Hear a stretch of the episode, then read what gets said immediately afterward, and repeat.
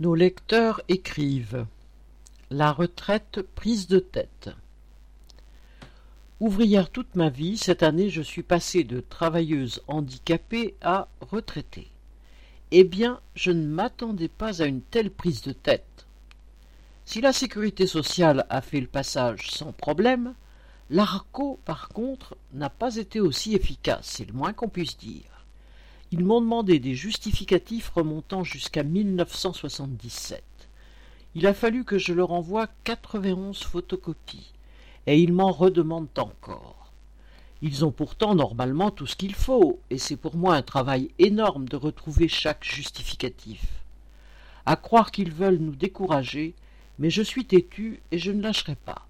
Une chance que j'ai gardé tous mes documents depuis le début. Je pense à ceux qui n'ont pas eu cette possibilité. Je sais que, comme partout, il y a moins de moyens et de personnel pour faire plus de travail. Mais au final, c'est nous qui en subissons aussi les conséquences. Je suis révolté qu'après une vie de labeur, on nous impose en plus de telles tracasseries qui n'ont vraiment pas lieu d'être. Je sais que je ne suis pas la seule dans ce cas, et c'est pour cela que j'écris. Nous sommes nombreux à avoir des raisons d'être en colère, et nous devons nous manifester. Une lectrice de Clamart.